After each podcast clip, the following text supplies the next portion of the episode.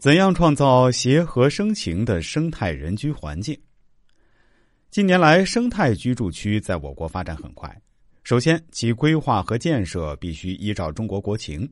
按照生态居住区建设的基本原则和方法，在开发前期就以生态居住的理念和标准进行系统的生态规划，并以此指导和控制建筑规划设计与景观规划设计。其次，各地各项目虽然位置、规模、成本、定位都不同，但都需要了解或掌握项目的生态系统特点和优势，并对其充分利用和展示，从而能更好的达到人与居住环境和谐相融的目的。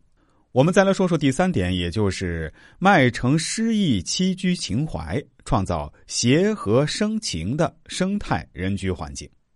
风水观天人合一的生态智慧中，包蕴着古人对生活的理想、对生命的精神追求。从生态美上可以认为，诗意栖居的情怀是其根本内核。风水模式创设环境的和谐韵味，追求小环境与大环境之间的互感互生，给予居住者强大的心理暗示。更赋予了人与环境之间日久生情的某种超越情怀。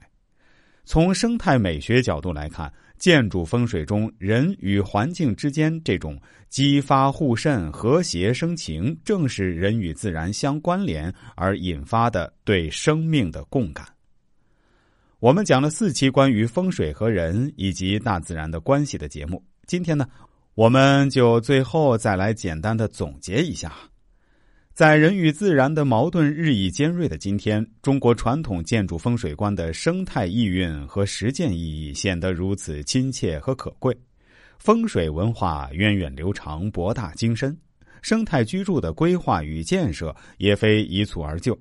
在理解风水观念生态内核的基础上，把古老风水观与现代生态理念相结合，取其精华，弃其糟粕，科学的应用于现代生态住宅区的规划建设，对实现天人合一的和谐人居必然大有裨